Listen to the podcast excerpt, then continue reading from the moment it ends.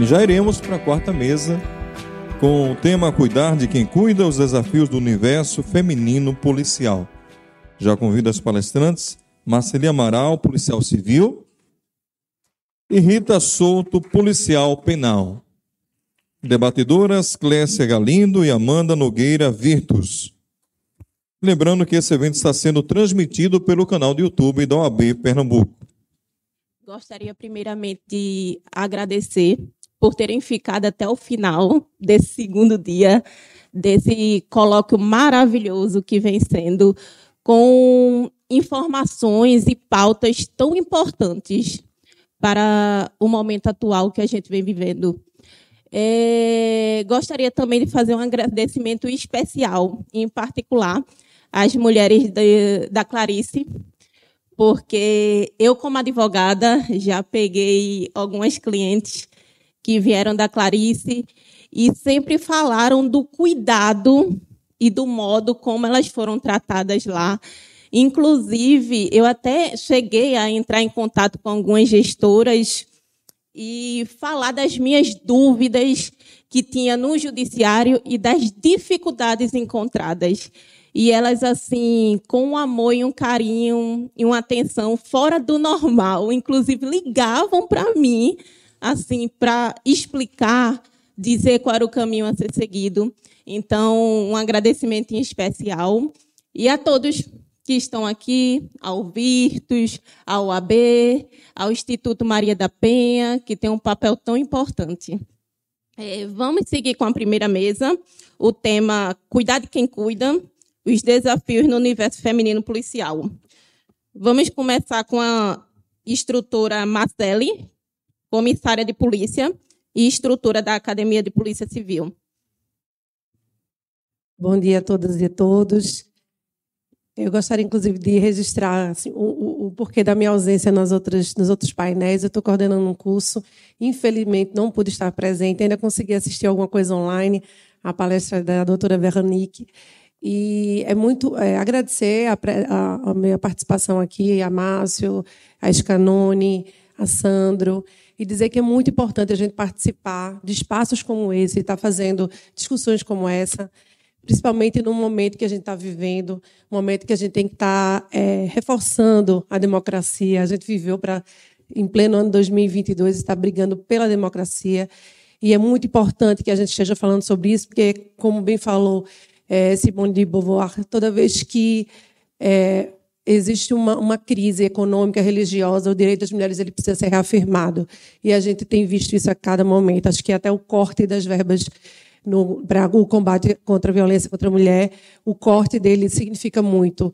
Para além da, da questão e da forma como o, o, o maior cargo executivo do Brasil, que é o presidente da República, tratou as mulheres com falta de respeito. Então, acho que aqui nós estamos para reafirmar o nosso espaço e que a gente vai se manter vigilante sempre.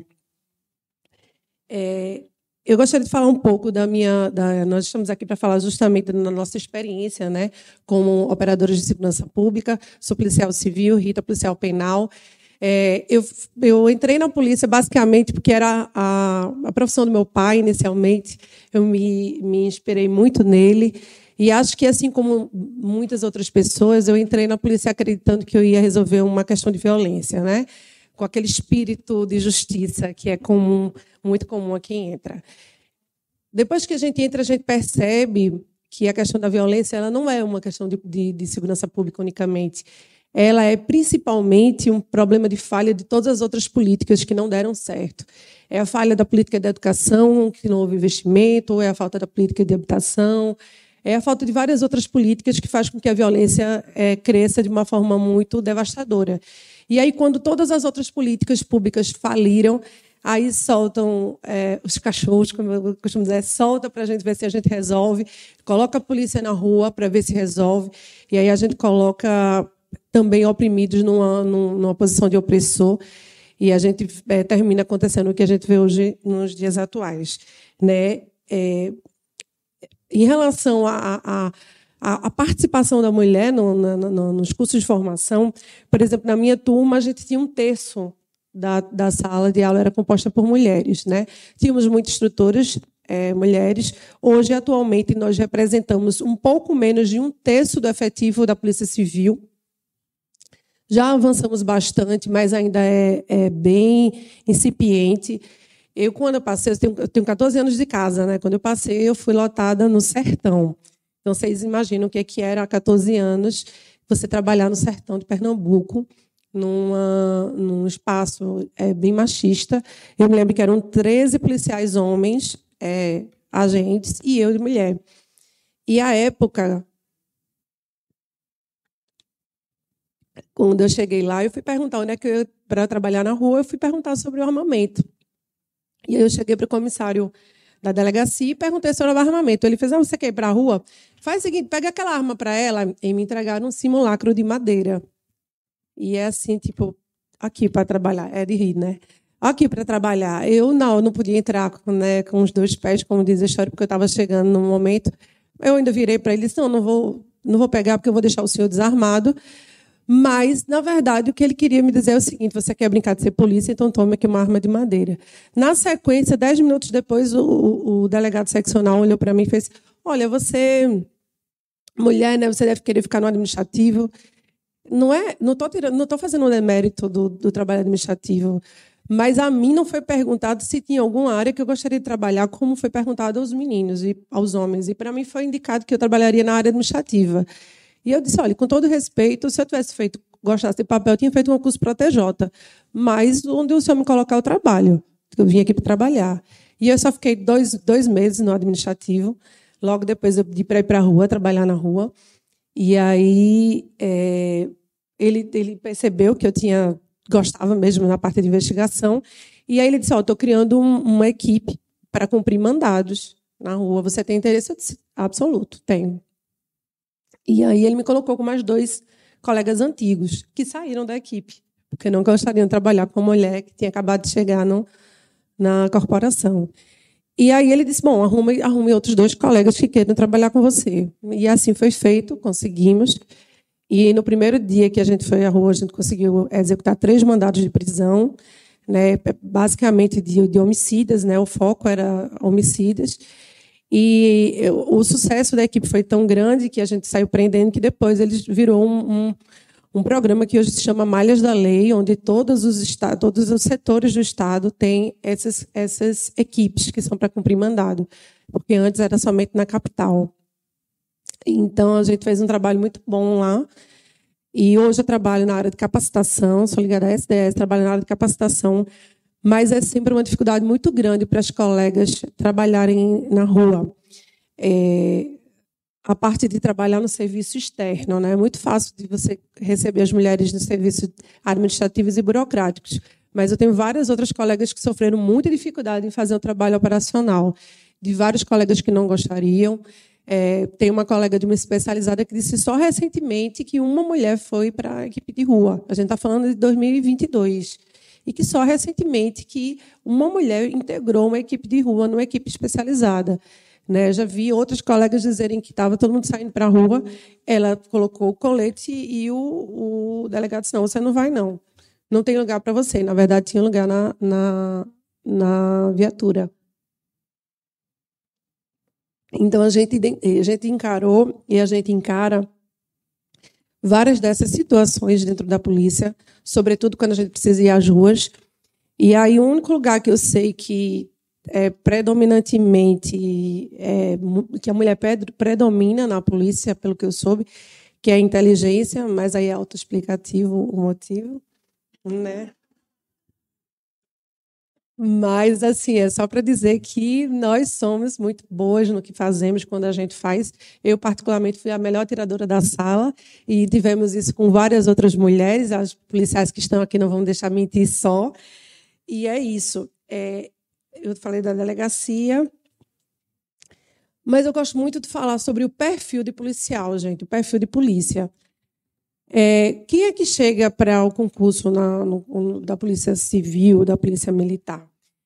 Normalmente, pelo menos a gente identificava isso há né, tempos atrás, que é um perfil de uma pessoa que busca poder, normalmente. Ela quer ter o poder da arma, quer ter o poder de mandar, E aí a gente vê pessoas que já passaram por várias dificuldades, né, foram oprimidas, mas aí querem chegar e ter sua arma e ter o seu poder, porque talvez não encontre de uma outra forma. E se a, agora, quem são esses policiais? Acho que a gente já, já foi mencionado aqui na outra mesa, mas eu costumo dizer que a polícia ela não é abduzida de outro, de outro planeta. Ela faz parte da sociedade. Ela vem com todas as falhas e todos os defeitos que a nossa sociedade tem. Então, ela é uma polícia misógina, ela é uma polícia racista, ela é uma polícia homofóbica, sim. E é por isso que a gente é, não pode dizer, não pode apartar é, o que hoje a gente entende, o que hoje a gente tem como sociedade. Mas fica ainda mais visível, isso fica mais nítido porque essas pessoas, quando vão a, a fazer um concurso da polícia, elas têm é, é, muito intrinsecamente esse desejo né, ou do poder, ou desejo de justiça. E eu converso muito com os alunos e alunas. Eu digo, gente, vocês não fizeram concurso para Power Rangers, né? Aqui você não vai chegar e vai resolver tudo. A gente precisa muito discutir as causas da criminalidade, discutir as questões sociais, que a gente é, é, é toda vez que eu coloco questões sociais e outras questões é, como as causas de criminalidade para a gente discutir, o pessoal diz, tá, mas aí por conta disso eu vou passar a mão na cabeça, porque é um pobre coitado que não teve, não teve oportunidade da vida. Eu fiz, veja, a gente tem um dever a cumprir. Mas o dever nosso, o nosso dever deve ser cumprido com bastante consciência do que a gente está fazendo e do porquê. O que é que a gente vai ficar restrito? Eu acho muito interessante espaço. O Virtus, por exemplo, está fazendo um espaço muito interessante da gente refletir. E não é, a gente não está aqui só simplesmente para cumprir tabela e para cumprir lei. Né? A gente está aqui para discutir também o porquê do, do, as causas da criminalidade e a gente sair dessa, dessa redoma e desse, desse espaço né, que fica quase uma visão de túnel. Então, é, eu permaneço nos cursos de formação, como outros colegas permanecem no curso de formação, para a gente conseguir fazer uma, uma real análise de como a gente vem formando a nossa instituição. E trazer uma outra perspectiva para quem está chegando, gente. Porque quem vem para a polícia já vem, muitas vezes, já carregado seus preconceitos e na intenção de fazer, de, de ir para a rua, de trocar tiro. Então, a gente precisa é, discutir, inclusive, numa perspectiva de direitos humanos. É... Na, no curso de formação, atualmente, eu, eu leciono duas disciplinas, né? violência é, doméstica e familiar contra a mulher e sistema de segurança pública. Nas duas disciplinas, eu tento ao máximo trazer os aspectos de, de, de direitos humanos, mas, sobretudo, na violência doméstica e familiar contra a mulher, eu tive a, a, a honra de pegar uma, uma, um conteúdo que foi feito pela delegada Bruna Falcão, e que eu fui, fui, fui, fui parabenizada com esse conteúdo, porque ela começava com Simone Beauvoir falando sobre a questão de não ser mulher, a gente nasce mulher, que é uma construção, e a gente trazer isso para uma discussão dentro de sala de aula. Porque se a gente não discute a origem da violência, a gente só se preocupa com mecanismos de repressão, a gente, mais uma vez, vai ficar fadada a, a, a um insucesso. Então, não, não basta você somente chegar para um policial, um policial e discutir uma Lei Maria da Penha. Inclusive, eu dizia, muitos dos alunos que estão aqui sabem, devem saber até mais novidades do que eu, porque são concurseiros são muito ligados nos aspectos legislativos. Mas a gente precisa discutir a origem dessa, desse, dessa nossa sociedade patriarcal, a origem dessa, dessa violência, a, a, a, questão da posse, do sentimento de posse que a gente percebe que os homens têm sobre as mulheres, para a gente conseguir compreender, inclusive, o porquê, de, como a gente chegou até ali, como a gente consegue trabalhar é, mais aprofundadamente a violência. Então, por exemplo, meu pai foi policial e eu me lembro muito de um caso que ele contava de uma mulher que era juíza que foi é, violentada pelo marido e ele dizendo e depois ela voltou para ele não sei o que. e ele estava ele falava com esse caso assim com bastante raiva dela porque ela não dependia dele financeiramente e ela voltou para casa e só depois de algum tempo dentro da polícia só depois de um tempo trabalhando com, com, com os assuntos relacionados à violência contra a mulher que eu voltei para ele dizer pai não se trata simplesmente de uma dependência financeira a gente tem uma dependência emocional que a gente precisa compreender aprofundadamente para saber por que, que a mulher volta para dentro do volta para o, ambiente familiar e para a gente discutir o patriarcado e o machismo aqui dentro. Isso vai ser com, com piadas machistas. Isso vai ser com a forma como você constrói, como você educa suas crianças. Tem um, um, um documentário que é muito interessante, que é The Mask You Live In, que é a máscara que você vive. Ele é excepcional. Ele foi gravado nos Estados Unidos e ele retrata como os, os meninos são criados de forma violenta, né? Como é que a violência ela é cultivada no ambiente familiar? Então os meninos atribuem a feminilidade, por exemplo, a fraqueza. Então você é uma menininha, você é uma menininha, você não tem força. E ele é a, a violência está enraizada na sua educação. E os meninos não têm direito de chorar, eles não podem ser sensíveis, eles não podem ter sentimento, e isso causa um, um um desconforto e um, um prejuízo tão grande essas crianças que eles não têm como compartilhar o que eles sentem, isso vai, vai, vai fazendo um aumento da escalada. E isso vai trazendo também uma relação. Um, um, você faz uma relação desde pequeno que a mulher, a feminilidade, ela representa a fraqueza. E a gente tem que analisar, do ponto de vista educacional, em todos os pontos que a gente está errando e a gente precisa rediscutir. Eu me lembro do, do, da, da, fala da doutora Veronique ontem sobre a nossa responsabilização e a importância da nossa educação. Eu, por exemplo, tenho uma filha de nove anos e sempre conversei com ela sobre a importância da, da divisão de tarefas e, do, enfim, nossos, das nossas tarefas, dos nossos direitos também. Mas é muito difícil trabalhar isso numa sociedade machista como a que a gente vive hoje. E a gente tem que ser vigilante. Eu digo como. Por exemplo, eu fui assistir a uma série que minha filha estava assistindo, que eu sempre assisto alguns episódios, e a série eram meninas que estavam em é, ambientes de, de, de, magia, não sei o que, era uma escola de magia, e de repente chegava um menino novato e uma menina brigava com, o, com a outra pra, pela atenção do menino. Então, uma disse que ia mostrar a, escola, outra disse: Eu vou mostrar a escola e vou fazer uma semana de tarefa dele. A outra mostra a escola e faço um, um mês de tarefa. Eu olhei e fiz: Que porra é isso, né? Com licença da palavra. Eu disse: Como assim? E toda a série girava em torno de uma briga de duas meninas pela atenção do menino. Então, as duas eram rivais e as duas rivalizavam, e toda a série era baseada nisso. Eu conversei com minha filha, expliquei para ela por que aquela série não era interessante. Que não, as meninas não eram suas rivais, e essa educação, essa fala que é feita desde pequena, que faz com que hoje, ah, mulher é inimiga de mulher, isso é uma coisa que nos enfraquece por demais, e isso a gente entende dentro do ambiente policial também existe né, de forma muito, muito pesada.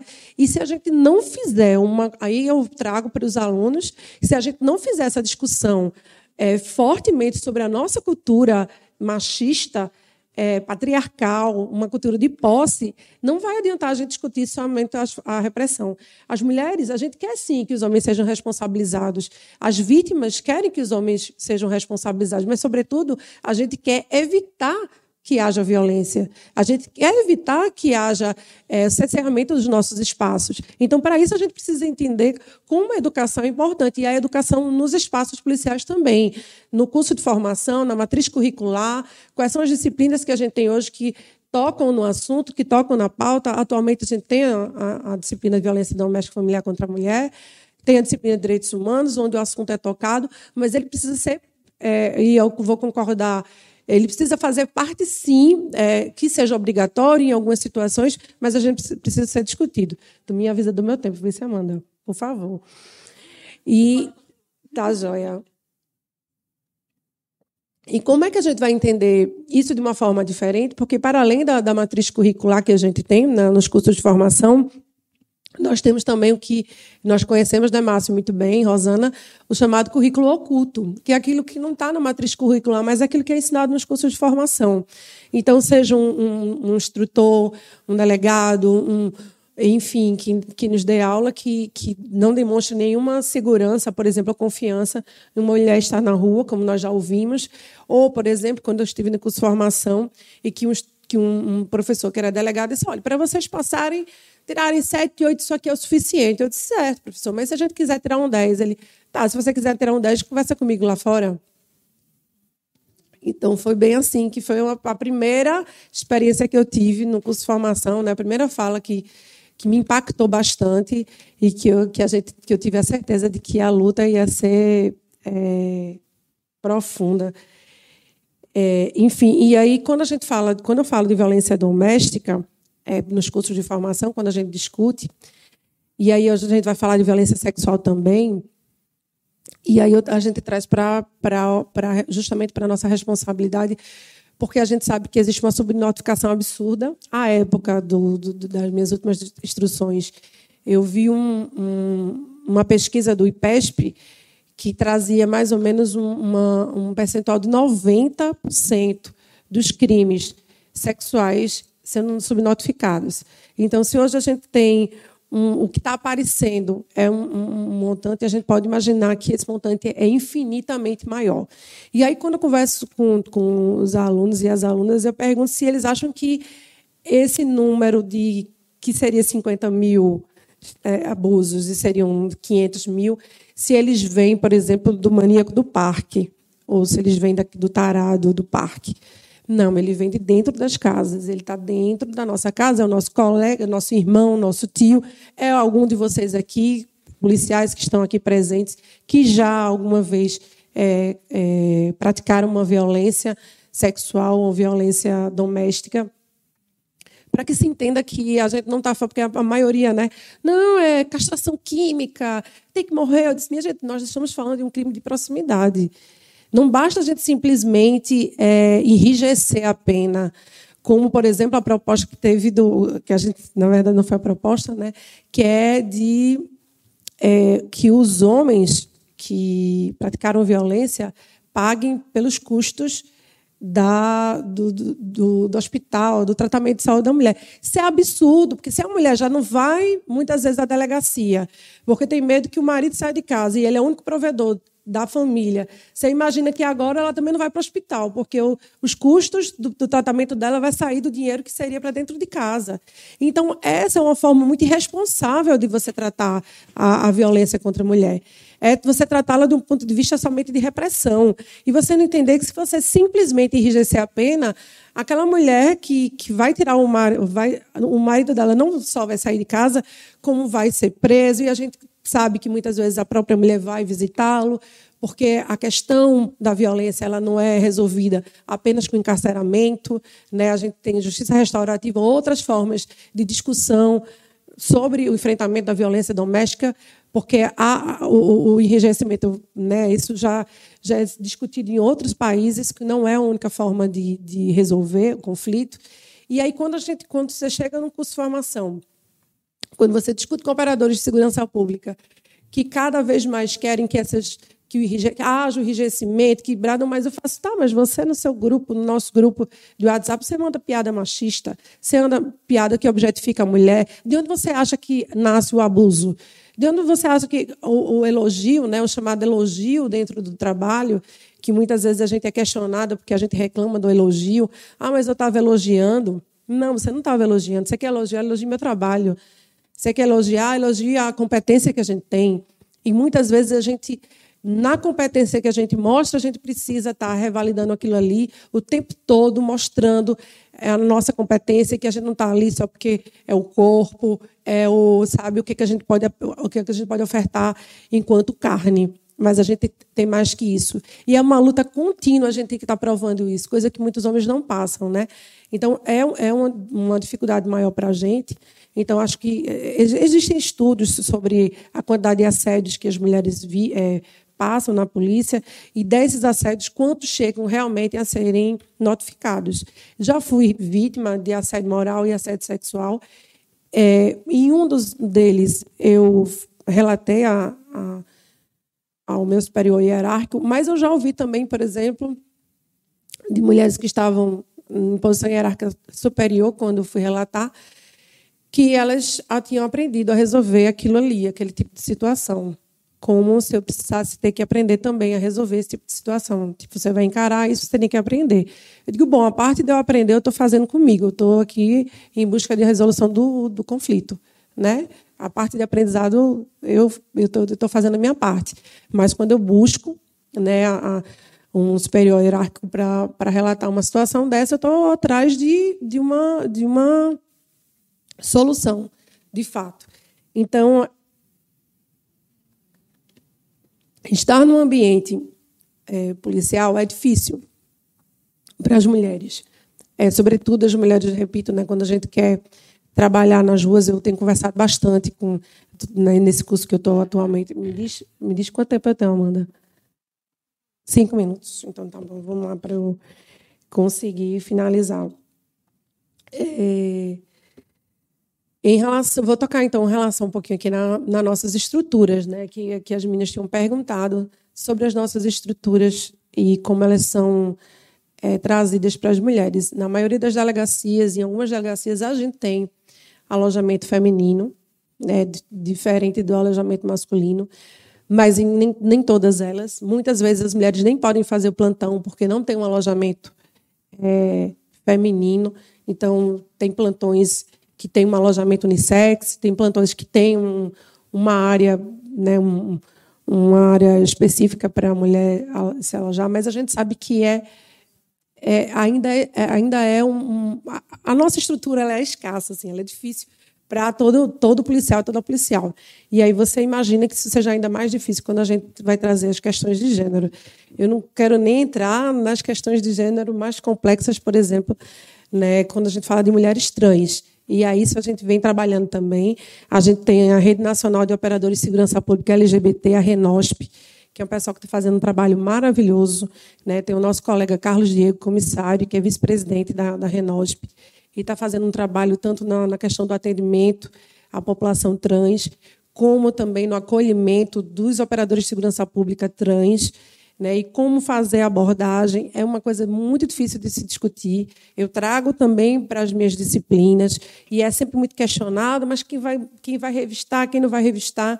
E é, mas é uma importante discussão que a gente tem feito. E a Renosp, quem puder seguir no Instagram, Renosp, é, é importante dar essa força. É, a gente é, é, é uma coisa muito importante, eu acho, né, a gente mencionar sobre a função policial eu já mencionei sobre o poder que ela que ela representa, né? Nós como aparelho opressor do Estado, mas ao mesmo tempo a gente se identifica muito nesse nesse papel de poder. E nesse papel de poder a gente vê também cometimento de muitos abusos, como não poderia deixar de ser. A gente teve situações recentes, né? Tem um em Franca, em São Paulo, de um escrivão de polícia que no depoimento ele ele estuprou algumas depoentes, né, colocou a arma em cima da mesa, e aí, com todo o, né, o receio, o constrangimento que elas tinham só com a arma que estava em cima da mesa, então foram praticados vários atos de abuso, de estupro, inclusive, de mulheres que estavam de, é, fazendo seu depoimento. Depois que uma apareceu, outras tantas apareceram e provavelmente outras mais aparecerão. A nossa posição de, de poder ela precisa ser justamente conversada, e aí eu, é por isso que eu trago isso tanto para, o curso de formação, para a gente compreender as, os desdobramentos disso. Teve uma, uma outra situação recente de um policial penal é, que foi em Fortaleza, se eu não me engano, que umas advogadas começaram a receber algumas ligações é, anônimas de um homem que começou a falar sobre aspectos íntimos, sobre questão de roupa, como elas estavam se vestindo. E elas acharam inicialmente que era um trote. Mas depois ela percebeu que quando ela saiu de unidade prisional, ela recebeu a ligação e falava sobre a roupa que ela estava. Ela disse, então, foi da unidade. Partindo daí, ela começou a aprofundar a, né, a investigação junto com outras pessoas da unidade, pediu para fazer uma chamada de vídeo. Ela deu, né, começou a conversar com com a pessoa, como se estivesse interessada, e pediu uma chamada de vídeo. Aí ela printou, conseguiu descobrir, era um policial penal, que ele se usava do cadastro das advogadas para poder ter acesso às informações dela. E, assim, quando ela visitava o presídio, ele, logo depois, ele ligava para elas, enfim. E aí ele está sendo responsabilizado e várias outras advogadas já apareceram. Então, assim, é, é é bastante, é, eu acho que é, é, muito importante a gente fazer essa discussão, né? E eu acho que a gente vai fazer isso na formação. E aí é, eu chamo a responsabilidade para todo mundo que trabalha na, como operador de segurança pública para trazer isso para a formação, para a gente ocupar os espaços de formação e fazer essas discussões. É, tem uma, tem uma, uma colocação de, de, do filósofo Vladimir Safatli que ele fez nas eleições passadas e que eu acho excelente. Ele, a gente estava muito aflito por conta da, das eleições, da quantidade de preconceito que saiu do armário, da quantidade de violência que, que surgiu, e ele disse o seguinte: que era a gente precisava colocar esses preconceitos para fora para poder discutir a sociedade que a gente tinha e poder evoluir. A gente não estava evoluindo, a gente estava só colocando o preconceito para dentro do armário, para debaixo do tapete. E quando a gente fizesse isso, a gente não conseguiria evoluir. A, a, não ser, tudo bem que foi com bastante dor, mas esses preconceitos têm saído e a gente tem discutido, tem falado sobre ele, para quem sabe a gente pensar em falar sobre evolução enquanto sociedade. E esse debate a gente traz também para dentro da polícia, que eu acho importante, ou a gente traz ele para o nosso para a nossa criação, para a nossa formação, para o nosso curso de formação, ou a gente não vai conseguir evoluir. Eu vou finalizar aqui minha fala, depois a gente abre mais para os debates, mas eu gostaria é, de fazer uma, uma homenagem a todas as mulheres que são operadoras de segurança pública. Faço aqui em nome de Rita, faço em nome de Rosana, de tantas outras que encaram, assim como eu, e a colega da Guarda Municipal, que encaram, assim como eu, a difícil tarefa de ser uma policial mulher nos dias de hoje. Mas a gente vai resistir, a gente não vai desistir e o espaço também é nosso. Obrigada.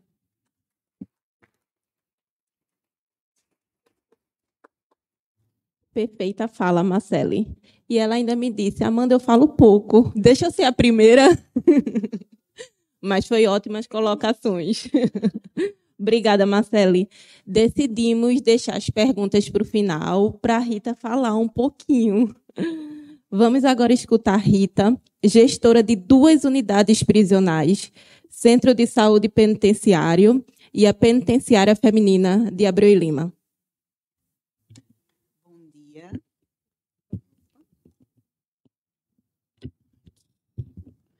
Bom dia a todos e a todas. É, realmente gostaria de estar participando com vocês desde ontem, mas como a Amanda falou, eu estou nessa missão atualmente, acho que três meses, onde eu estou acumulando duas gestões prisionais. É, CSP, que é o Centro de Saúde Penitenciário, que é o antigo HCTP, né, que era lá em Itamaracá, hoje está em Abreu e Lima. Tá? É uma unidade mista, onde temos é, pacientes femininas e masculinas. E há dois meses atrás me deram a missão de acumular com a gerência de, da penitenciária feminina de Abreu e Lima, onde eu já tinha sido gestora.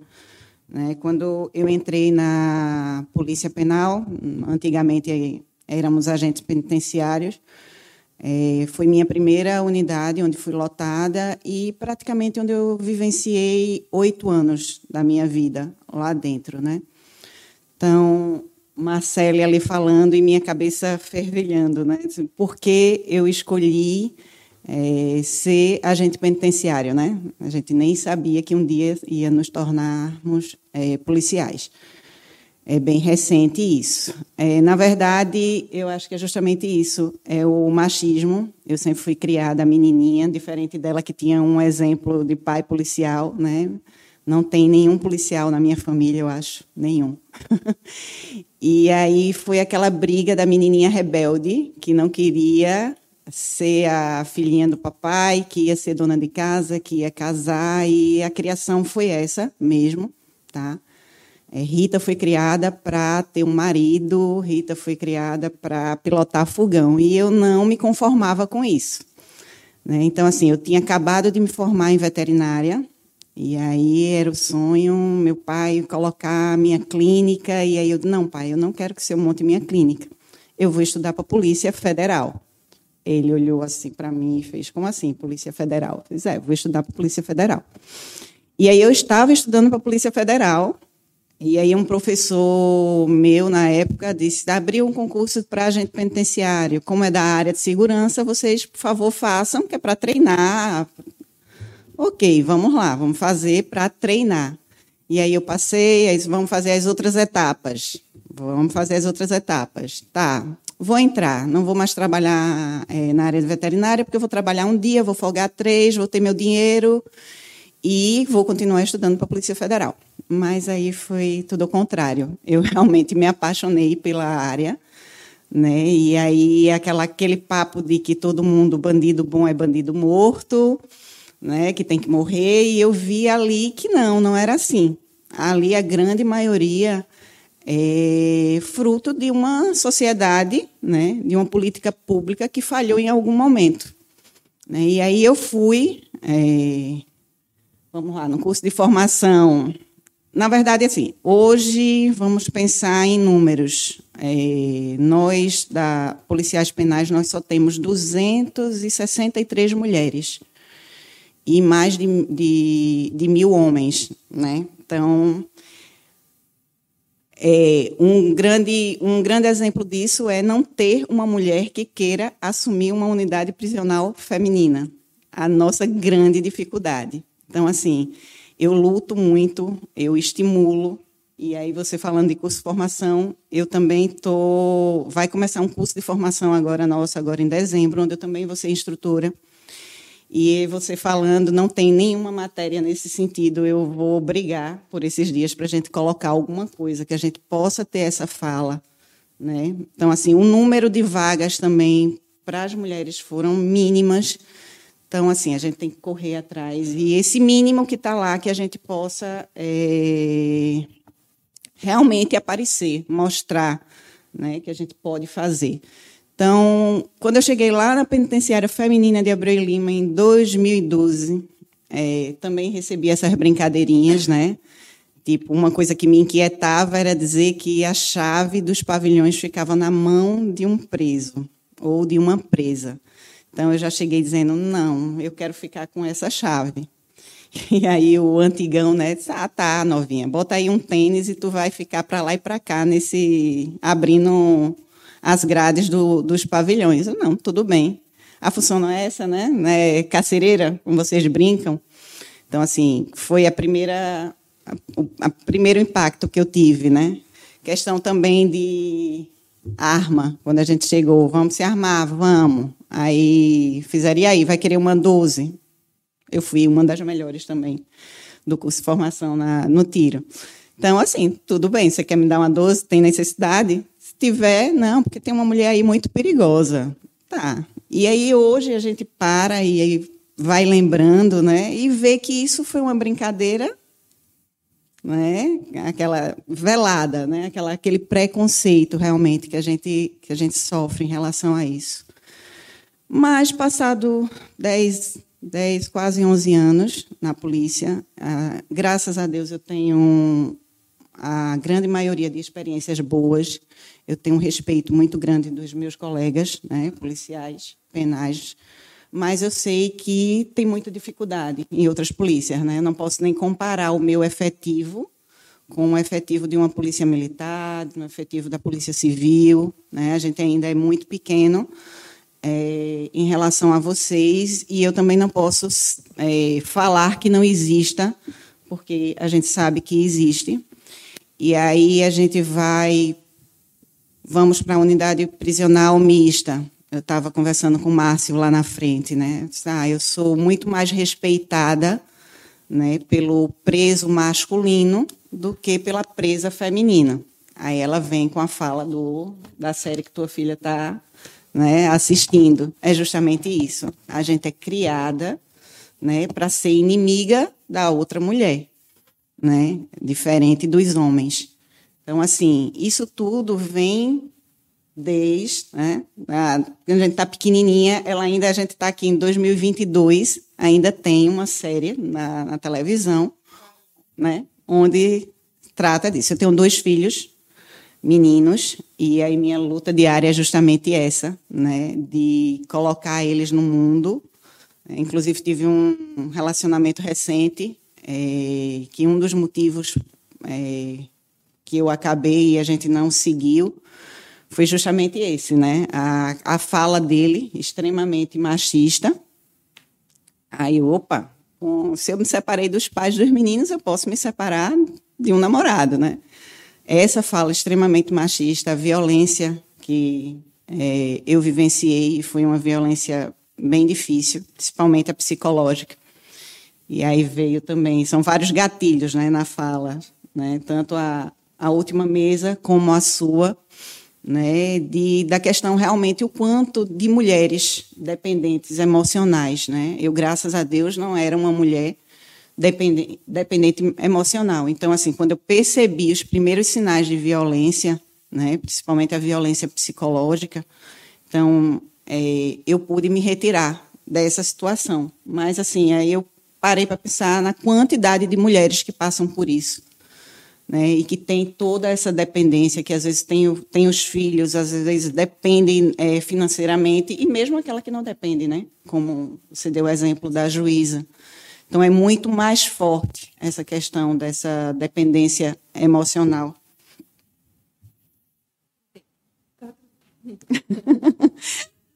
Direita, quando chamam aqui, veio para cá, perdão.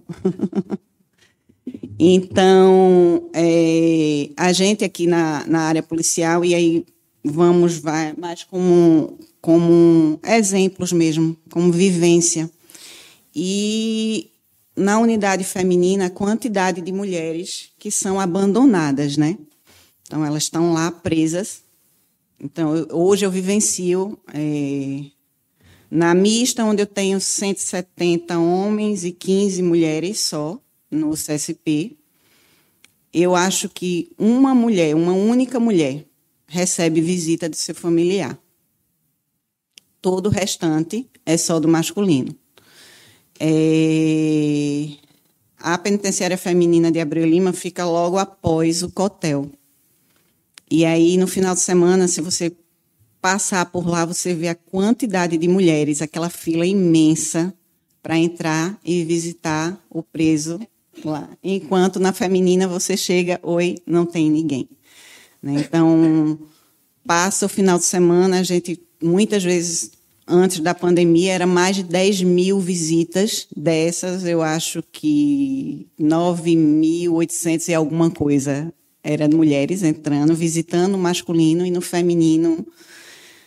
A gente tem um, um grupo onde todo final de semana a gente vai monitorando isso o, quem, quem é da gestão, todas as visitas. E eu posso afirmar que to, durante é, todo final de semana, a gente não passa de 100 visitas numa unidade prisional feminina. Então, ou seja, sem contar também na questão do dia a dia, né? As mulheres brigam muito o tempo inteiro, né? Elas sempre são rivais. E aí, o que a gente pode fazer, né, Marcele, para mudar isso? É, né? E lá na frente, o que é que a gente pode realmente pensar para mudar essa estrutura, onde a gente é tão. que eu posso falar? É. Hum, e oprimida. E aí não é só no ambiente de trabalho, né? Isso é no, em todos os ambientes. E me perdoem, que naquela ligação que eu me assustei, eu, hoje eu vou receber uma visita do Ministério Público e de uma juíza lá no, na unidade. E pela mensagem aqui que eu vi, elas vão chegar daqui a pouquinho. Então vamos abrir um pouquinho o debate. Porque aí é, eu consigo ficar até o final, que eu não queria levantar da mesa antes. Tá? Vamos sim. É, antes de abrir para o debate, eu tenho só uma pergunta. Quando eu vi que ia ficar com esse tema da mesa, é, eu tinha uma dúvida minha, pessoal.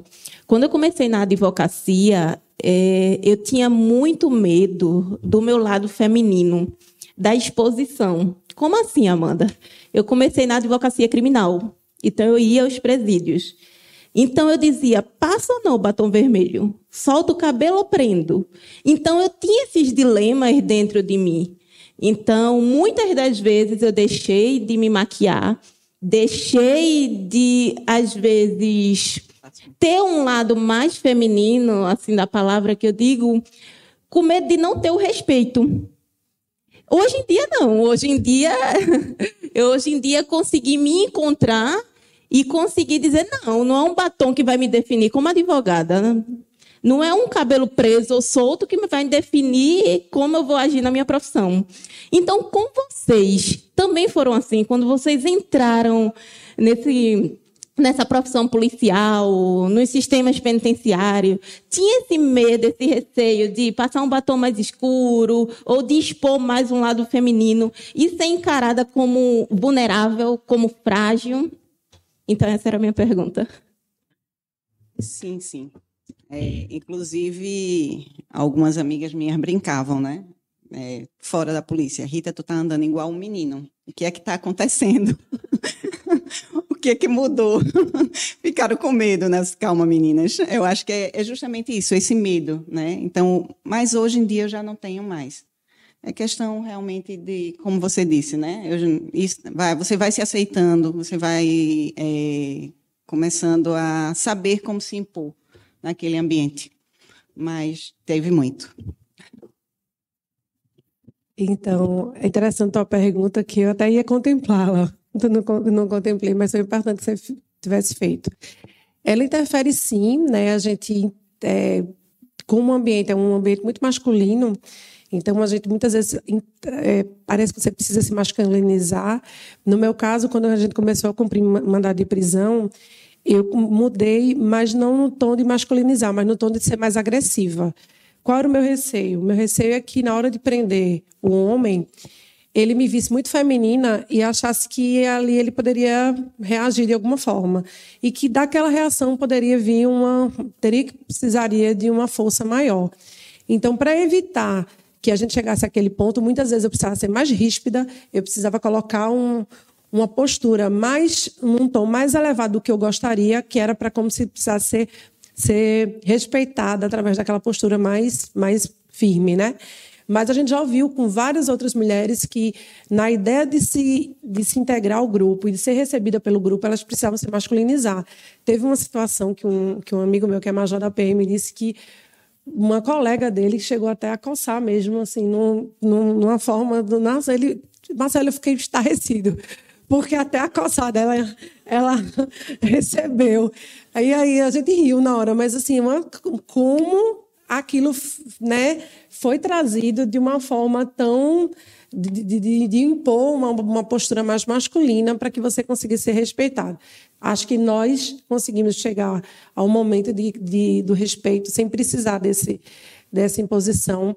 Mas eu tenho colegas, quando eu estava conversando essa semana, as alunas do curso que eu estou coordenando, e eu até perguntei para ela, ela disse: não, eu mudo completamente. Eu, eu boto uma carcaça quando eu vou prender. Tanto que teve um cara que pediu para ser conduzido pelo colega homem, não queria ser conduzido por mim, pela delegada, que ele disse que estava com medo da gente mas é porque ela, muitas vezes você age de uma forma mais ríspida do que você gostaria para evitar que precise usar a força de uma forma mais violenta, por exemplo. Infelizmente, né?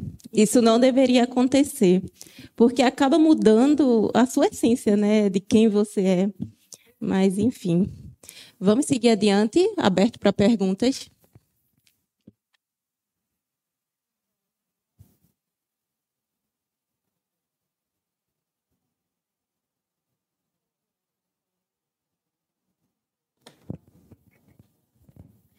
Eu acho que minha pergunta tem algumas outras perguntas dentro dela. É, então, eu sou Michele, né, trabalho na Secretaria da Mulher do Estado e faço formações com os policiais militares, tanto feminino quanto masculino. Né? E aí, no momento formativo, quando a gente traz algumas questões, é, principalmente trazendo a experiência da mulher no mundo, né, da questão da violência.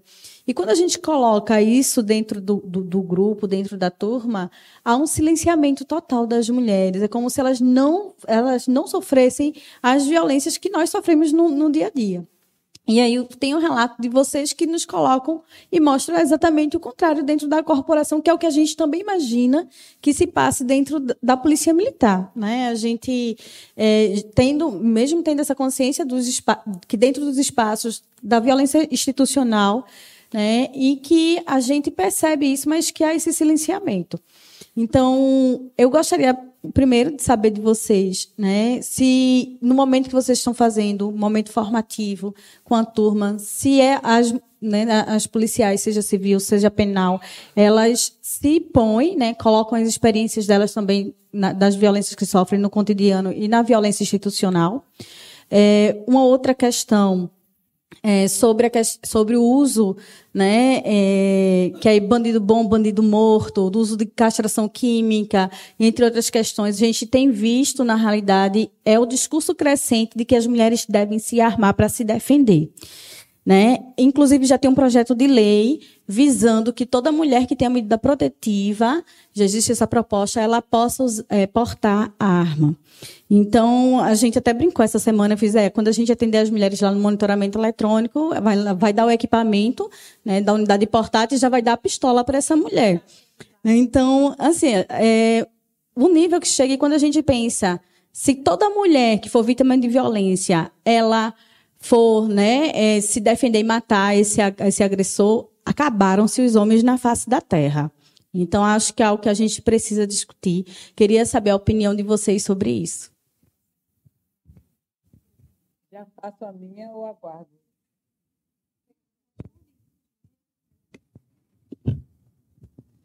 Foi interessante a tua pergunta. Primeiro, em relação ao curso de formação. A maioria não se coloca né, não coloca suas questões. É, eu dou aula em turmas de agente e turmas de escrivão.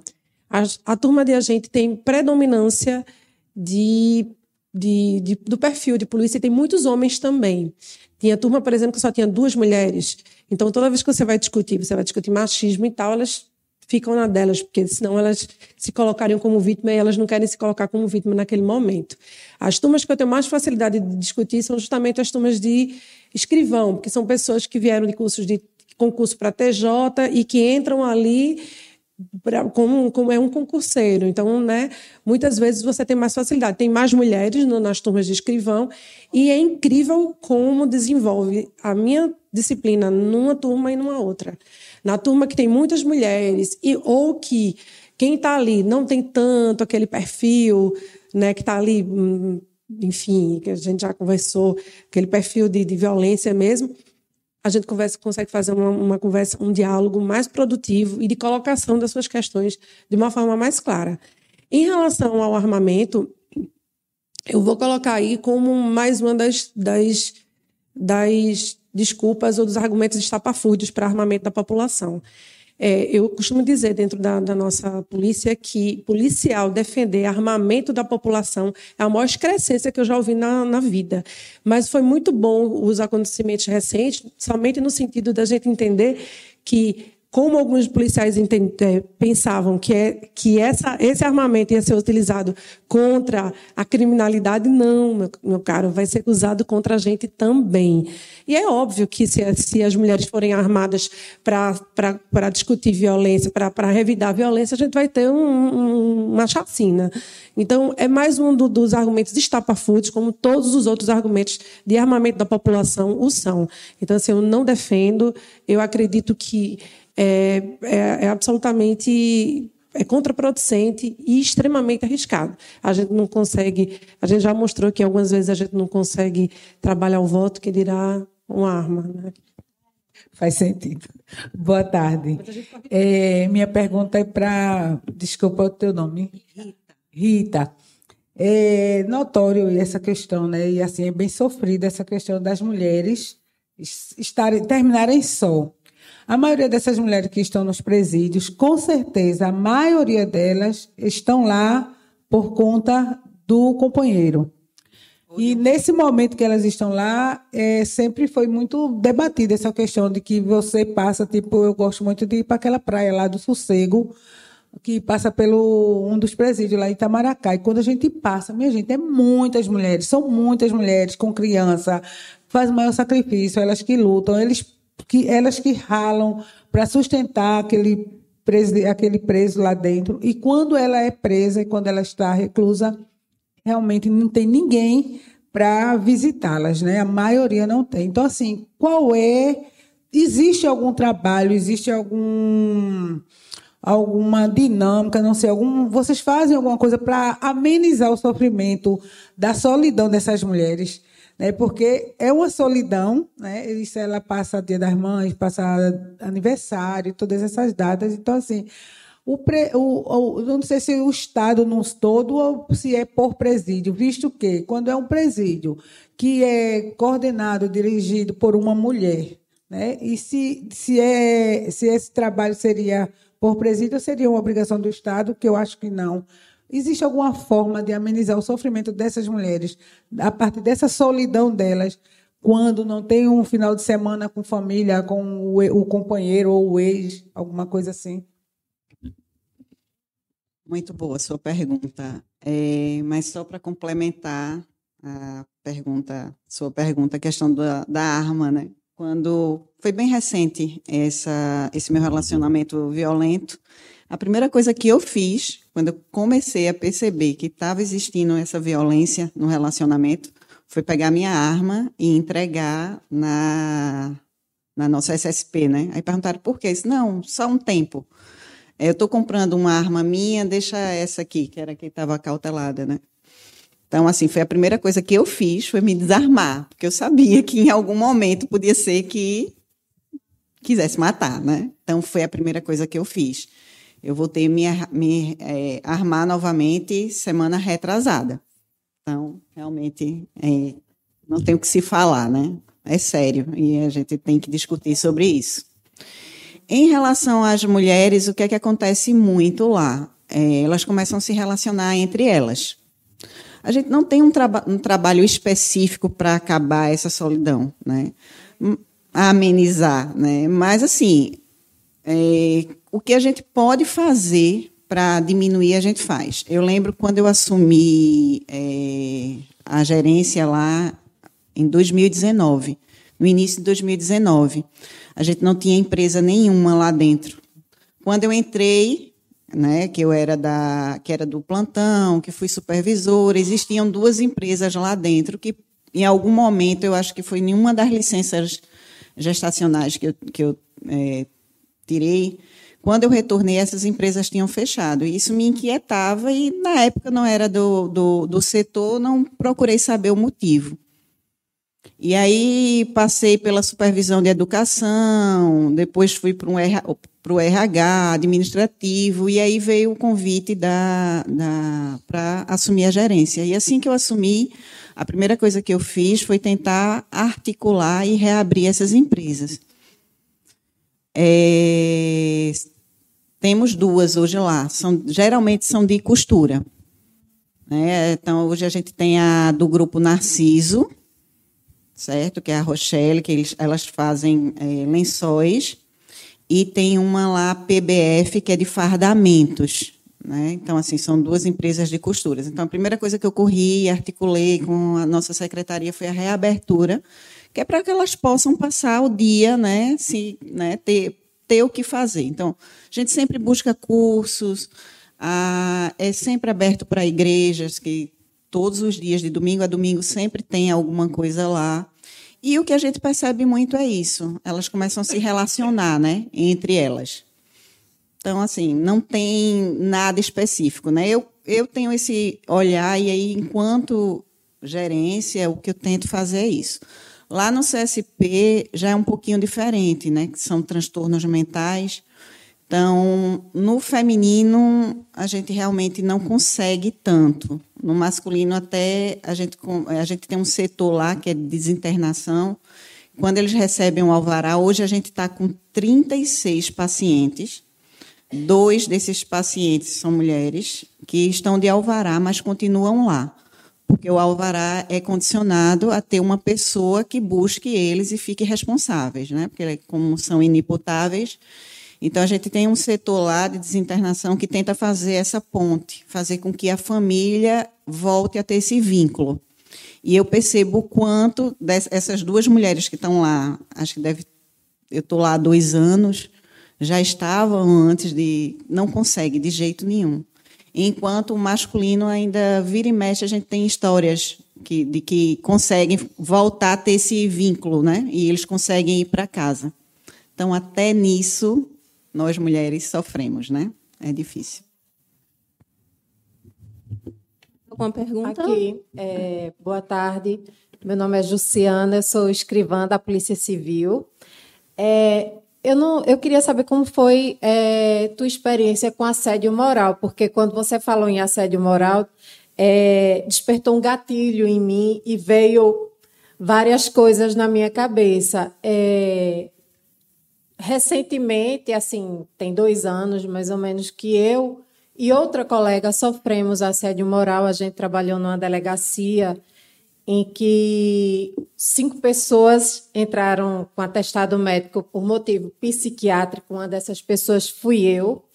É, eu e essa minha amiga que fomos as maiores vítimas, né? No caso, ela comissária de polícia, eu escrivã, e a gente sofreu um assédio muito pesado que foi necessário o sindicato intervir e pedir uma resposta à chefia de polícia Inclusive, esse caso está na corregedoria atualmente.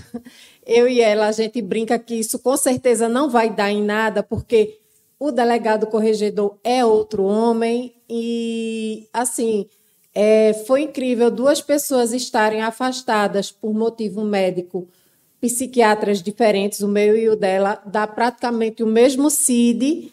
E isso já vem se desenrolando há quase dois anos e a gente está vendo que não vai dar em nada. Infelizmente, na Polícia Civil ainda existe muito machismo. Então, quando a gente abre a boca, a gente é vista como rebelde, a gente está se rebelando. E eu não vou me prolongar, porque senão vou me emocionar, porque foi. Ainda é, né? Uma... É bem difícil falar sobre isso. E é algo que o Estado tem que ver, tem que olhar para a gente, para essa questão de de assédio que a gente sofre muito, muito mesmo. Para o assédio sexual, né? Mas o assédio moral mexe muito com a gente.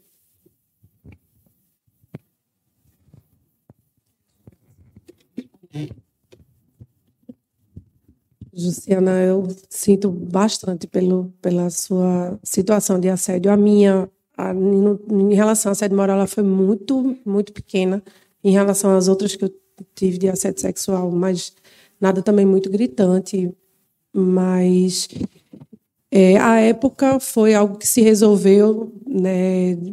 Eu fui, eu fui lotada em outro local, que é como normalmente isso acontece, e a gente não teve, não teve evolução, não teve mudança de quadro, não. Acho que da mesma situação da sua. Mas foi uma situação bem leve, por isso que eu não coloquei, não fui à frente, né? E acho que as situações, a sua como outras tão difíceis quanto, precisam ser apuradas com toda certeza. A gente sabe que a que a saúde psicológica do policial, da policial, é algo que deve ser acompanhado de perto. E a gente percebe que hoje existe sim, está crescendo a, a, é, enxergar como é importante tratar da, da, da, saúde psicológica do policial. A gente vê isso tanto pela Polícia Civil, que tem divisão de assistência psicológica, quanto pelo Simpol, que, que, que né, fornece essa assistência psicológica. Mas, infelizmente, a atuação desses profissionais eles vêm quando, quando já está complicado, quando o policial, o policial já está apresentando uma situação grave, quando a gente deveria ter esse, ao meu ver, um acompanhamento psiquiátrico, psicológico contínuo e necessário como parte para você continuar na instituição.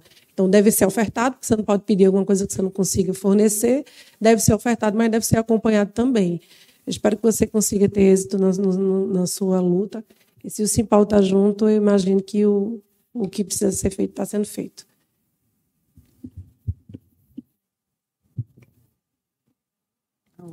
Sinto muito também, tá? Eu não sei se quando você falou da questão dos gatilhos, se você estava se referindo a mim.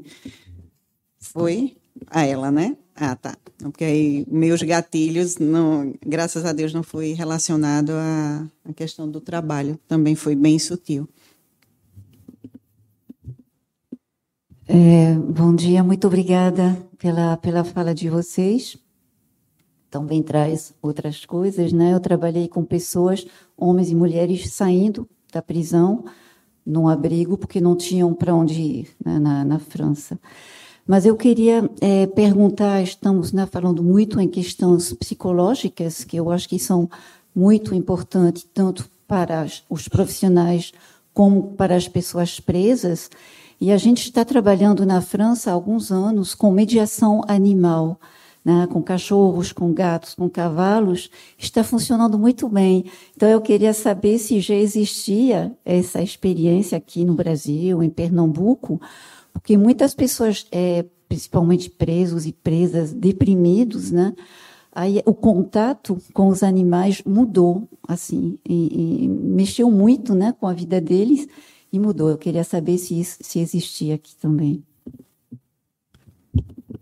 Não, ainda não existe, mas é uma coisa que eu estou tentando fazer. Inclusive, inclusive eu levei um casal de labradores meu. É, eu morava num sítio, teve essa separação e aí eu fui para um apartamento e aí não tinha como manter dois labradores dentro de um apartamento, né? Então eu levei lá para o CSP e eles têm sido a diversão realmente dos pacientes. Então, eles ficam no local reservado, mas pelo menos duas vezes na semana, três, eu coloco a coleira e vou para a área dos pavilhões. E realmente é a diversão deles. Eu percebo o quanto eles gostam de interagir, muitos que não querem sair de dentro do pavilhão, eles começam a vir para a quadra, para alisar, para brincar. E vai ser um projetozinho, sim, que eu quero. Depois vamos conversar.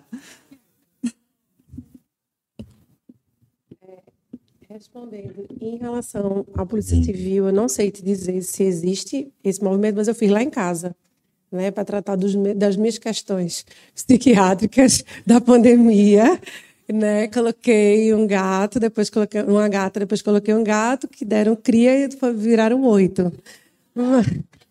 Hoje eu estou com novos problemas psiquiátricos agora com oito gatos dentro de casa, mas a gente vai chegar lá. Bom dia a todos e todas. É, meu nome é Rosana, sou subtenente da Polícia Militar. É, tal qual Marcelo, também trabalho em cursos de formação da polícia. Fui a primeira mulher e a primeira praça da Polícia Militar a dar aula. E quando eu entrei no curso de formação, em 2004, eu já era professora do Estado, concursada. Sou concursada na área de História e depois em Ciência Política. E devido àquele processo de formação, que para mim foi extremamente traumático, porque eu não entendia a maior parte das coisas que eu estava aprendendo ali, porque estavam me ensinando daquela forma. Na verdade, a própria caserna ensina em adestramento. Né? Então, eu estava sendo aprendida uma coisa que eu da qual eu não acreditava que precisava ser daquela forma para uma profissão extremamente importante, uma profissão da qual nenhuma sociedade subsiste sem a polícia.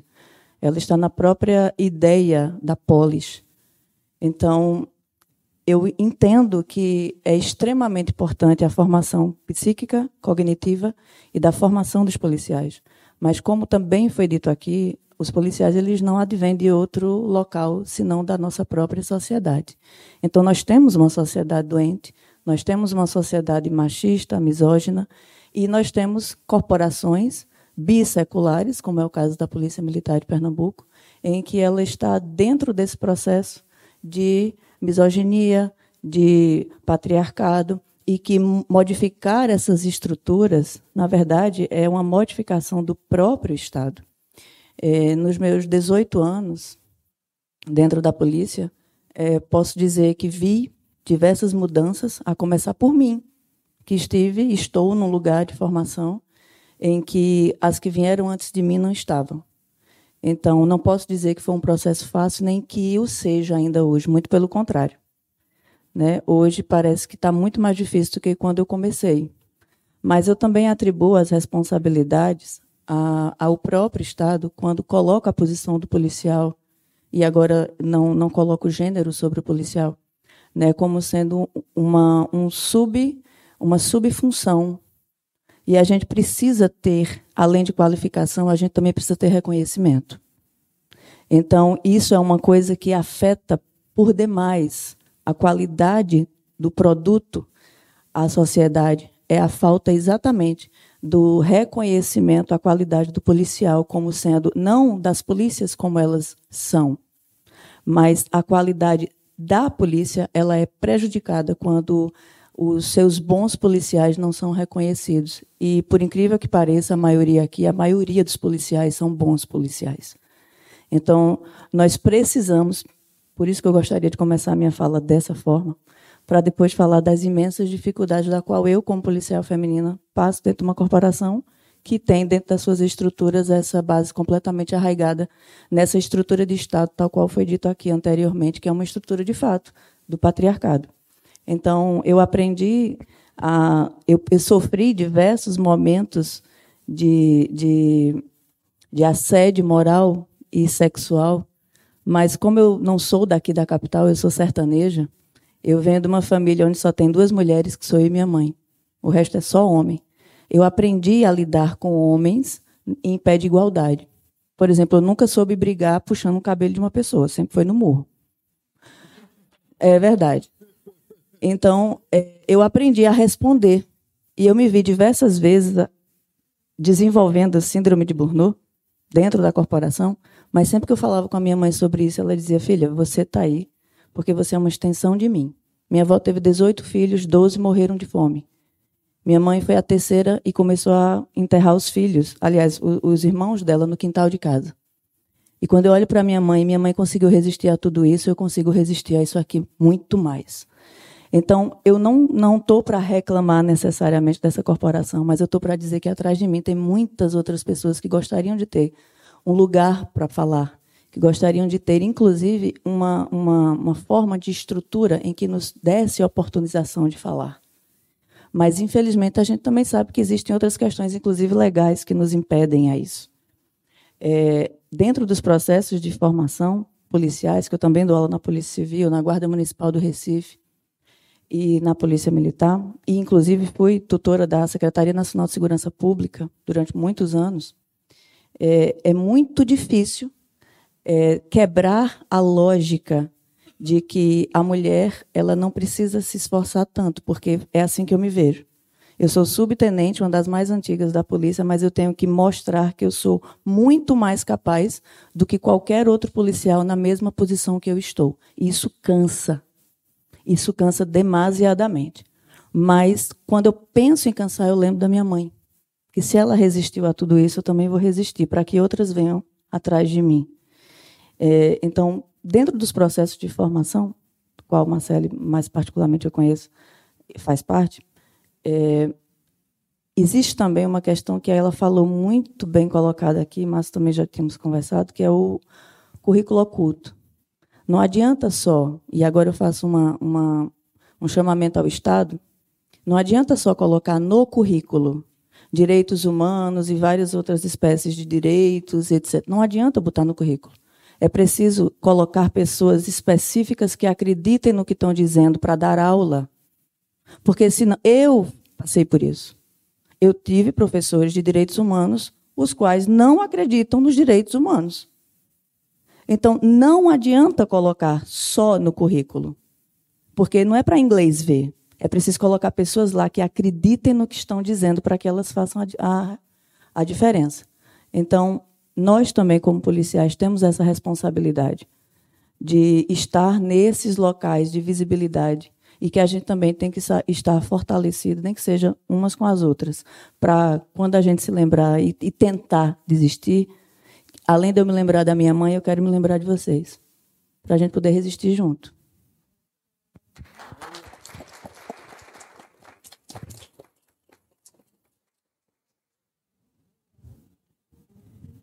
Rosana, obrigada pela sua fala. Toda vez que a Rosana vai falar, eu faço, meu Deus do céu, porque é sempre essa profundidade aí de, de assuntos.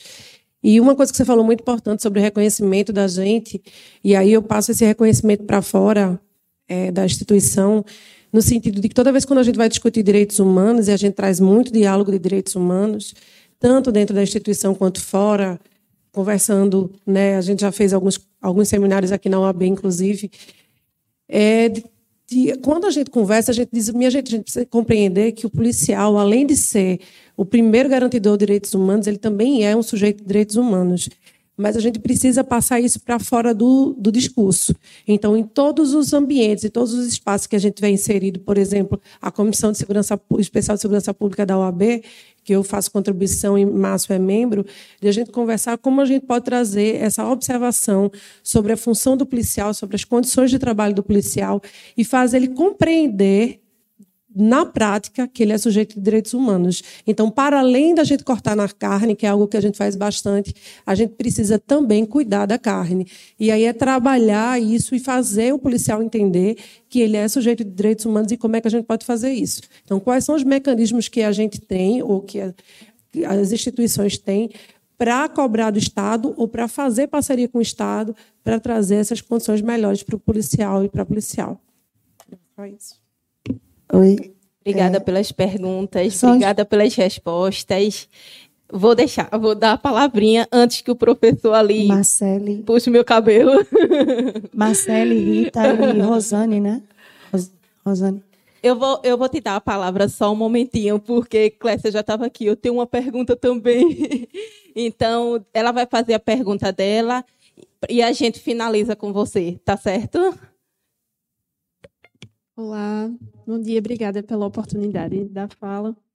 É, é uma pergunta assim em relação a essa questão é, de auxílio, né? O auxílio que a polícia dá para a questão psicológica da mulher policial. Se há grupos de apoio, é, se há uma, uma formação em relação às questões de assédio, se isso é de fato é, são dadas palestras, informações, enfim, sobre essa questão de assédio, ou existe um certo receio, vocês são, de certo modo, coagidas a não falar sobre isso? É, oi, Clécia. Então, existe a divisão de assistência social da polícia, que para além do acompanhamento psicológico, né, e hoje o acompanhamento psicológico se faz além de, de da da, do acompanhamento psicológico tradicional, né, desses psicólogos psicanalistas, tem também a questão de, de, terapias alternativas. Então, a gente tem a acupuntura, tem outras coisas que trabalham é, a questão psicológica. E em relação aos assédios, existem sim algumas palestras, agora são palestras de, de acompanhamento voluntário, né, que quem vai, é, quem gostaria de ir é que tá, está presente, ela não é, uma, não é compulsória. Vou pedir que seja só um pouquinho breve por causa do nosso tempo. Marcela e Rita, eu estava ouvindo vocês e vocês não. Foi um gatilho, não, foi uma metralhadora inteira, assim. É, eu tenho 17 anos de GCM. Quando eu entrei na minha chamada, no meu chamamento, eram 39 homens e apenas eu de mulher. E nós fomos adestrados por um major da Polícia Militar. Hoje, graças a Deus, a Guarda Municipal ela só pode ser. É, formada por guardas municipais ou instituições civis. Isso ajudou muito. E eu escutei, eu perguntei por que ele me batia tanto na, nos, nas, nos cursos operacionais, nas matérias operacionais. E ele dizia, disse assim para mim: Você é mulher, é metade de um homem e tem que treinar dobrado para tentar se igualar. E com isso, eu jovem, muito jovem, eu entendi que eu tinha que ser muito parecida com os meus colegas, então eu me masculinizei. Não me masculinizei a questão de identidade de gênero, mas me masculinizei nas minhas posturas. Eu não usava brinco, eu não queria usar aquele segundo uniforme que era saia. Eu não eu tinha atitudes, falas e posturas bastante masculinas para tentar ser igual, mas aí chegou um momento em que eu comecei a me capacitar e entendi que eu fazia parte de uma corporação de proximidade, uma, a polícia municipal, a guarda municipal, uma polícia de proximidade. E não tinha como, não tinha lugar, não tinha espaço para aquela masculinidade sendo mulher.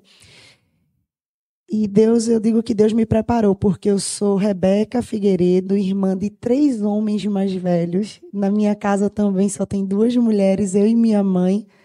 E não sou sertaneja, mas eu sou brava o suficiente para defender o meu lugar e eu nunca me coloquei na posição de vítima. Mas eu tive que me modificar porque eu achava que aquela era a atitude correta. Hoje, a Guarda Municipal, nós é, fomentamos encontros é, encontros femininos de guardas municipais. Eu queria saber se nas outras polícias vocês têm esses encontros, porque nesses encontros femininos das guardas, que acontecem em todo o país, é, nós conversamos, nós falamos, que é aquela coisa que a Rosiane falou, da questão da fala, de dar o espaço de fala. Se vocês também fazem isso nas corporações de vocês. E Rita, eu estou super curiosa de como é o seu trabalho gerenciar um, também de gerenciar um presídio. Deve ser muito difícil. A gente conversa depois, né? Vou passar meu telefone para você. É, não, e gostei bastante dessa, dessa questão que você colocou, né? Vou colocar isso, né, uma proposta, né, para o pessoal, para as mulheres. Inclusive, é isso, como eu te falei, né? É, é como se as mulheres, né, tivessem apagado as policiais penais, né? Estão apagadinhas. Né? Então, assim, é uma coisa que eu quero, inclusive, estimular elas, né? a gente ter essas rodas de conversas, porque realmente elas estão fugindo. Né? Não, deixa, não, eu não quero, não quero assumir, me deixa aqui, fazendo aquele papel secundário, né? De estar tá ali escondida. E aí seria, talvez, esses encontros, né, dando essa fala para elas, a gente descobrir realmente quais os motivos que estão levando elas a desistirem, né? Porque realmente são poucas mulheres né, que, que, que estão à frente, que, que, que querem assumir essa responsabilidade.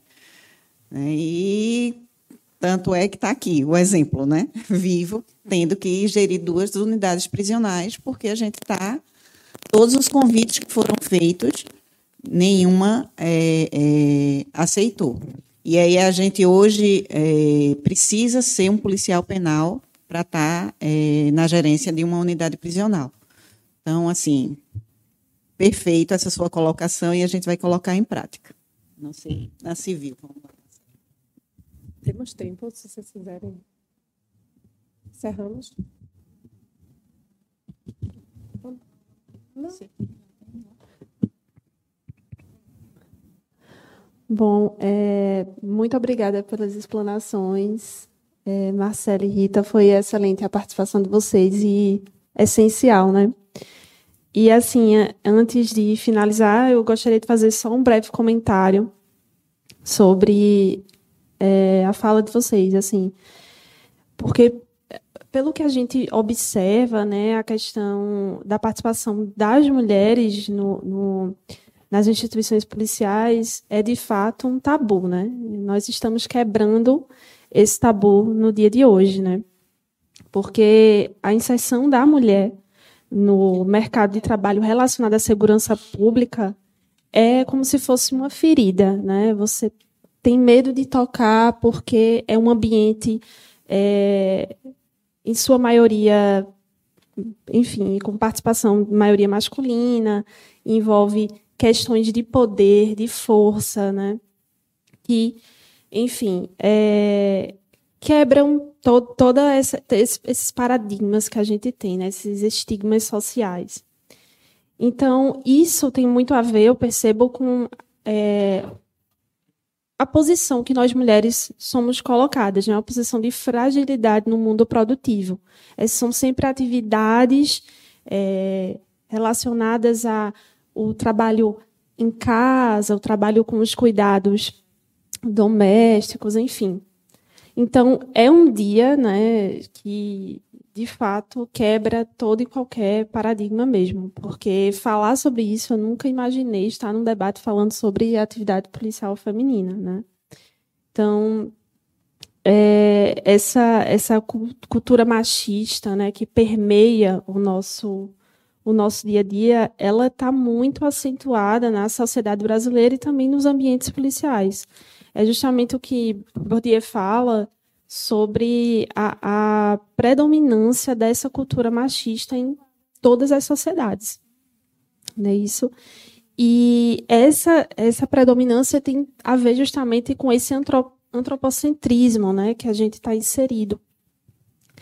Então, esse, esse antropocentrismo, que é justamente é, a dominação do princípio masculino sempre ativo, né, bravo, sobre o, o princípio feminino, né, é extremamente cruel. Ele massacra, né, as, os nossos, as nossas conquistas, a nossa luta. Mas aqui estamos para falar de, de superação, né, de, de, de ir contra essa cultura.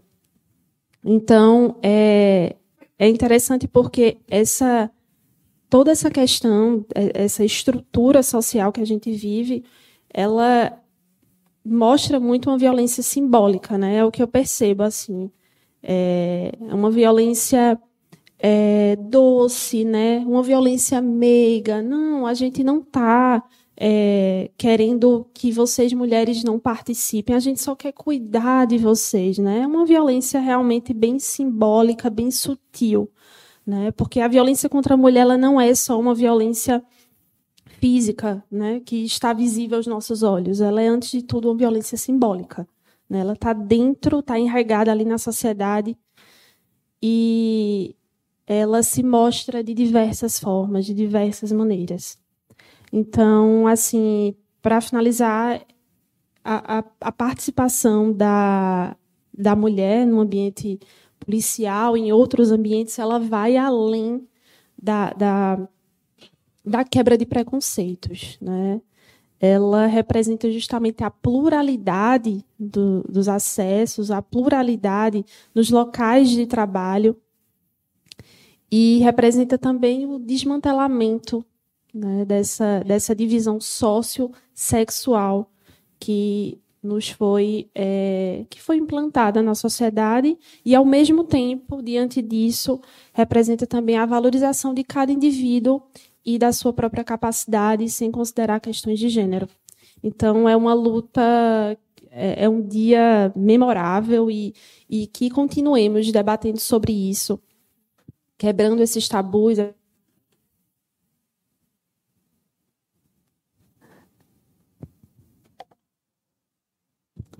E, enfim, é, finalmente, né, vou agradecer mais uma vez a participação de todos vocês durante esses dois dias. E também agradecer a mesa, né, a coragem das participantes, de todas as participantes que estiveram aqui, as falas potentes é, que, enfim, nos foram apresentadas. E que permitem justamente compreender a realidade né, do universo feminino policial né, na prática, no dia a dia. E tem mais uma perguntinha para. Só mais uma. Bom dia a todos. É, boa tarde já, né?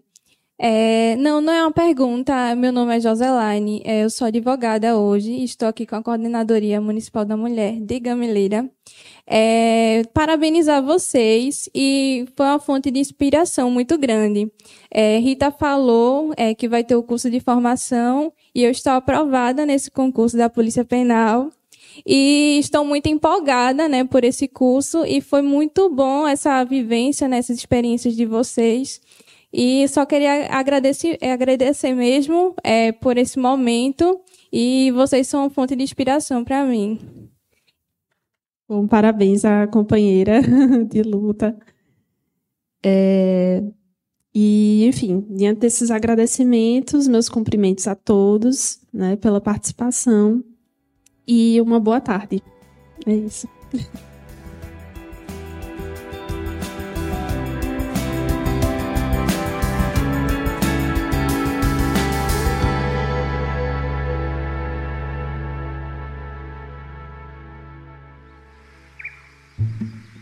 Este episódio foi editado pela Nabecast.